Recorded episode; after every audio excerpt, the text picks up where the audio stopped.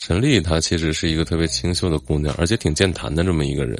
然后第一次见她是在一个某一个音乐节，在音乐节上，然后她跟我们属于是一个类似于化妆间嘛，或者是休息室，因为那个那那场的晚会也不是很大，她那个时候我们也不认识她，啊，呃，应该是，反正也是在零八零九年左右吧，具体是什么时候我忘了。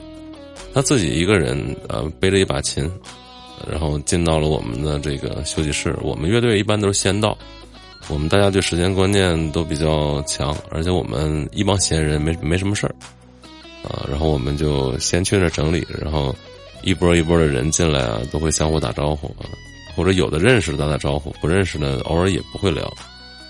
这个陈丽是算是来的比较早的。我们在里面调试完之后，他就进来了。当时不认识他，自己一个女孩带着吉他，啊，我们那个另外那哥们儿健谈就问：“嗨，姑娘，哪个乐队啊？”啊，陈丽就说：“说我自己一个人来的。”嗯，我们就开始聊，说民谣吗？这种，就聊了一下他的歌。他说我是自己写歌，然后自己弹琴自己唱。啊，我们说：“哎，那那个一会儿我们可以听你弹琴唱歌啊？”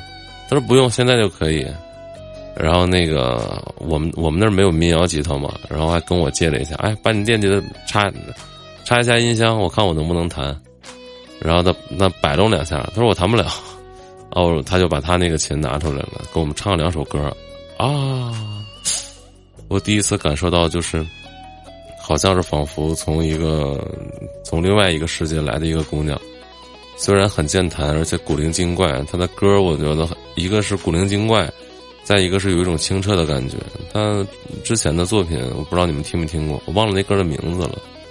第一次来就是唱那个那首歌叫什么名字？我不知道现在有没有啊？就是两个姑娘还是四个男人的那那那个歌，不知道现在他放没放出来。我就我听到了，仿佛是从另外一个世界来的精灵。然后他穿了一身白色的衣服，背着一个琴，哇，就那个状态真的好。他自己在台上的时候，当时其实他自己在台上是压不住场的。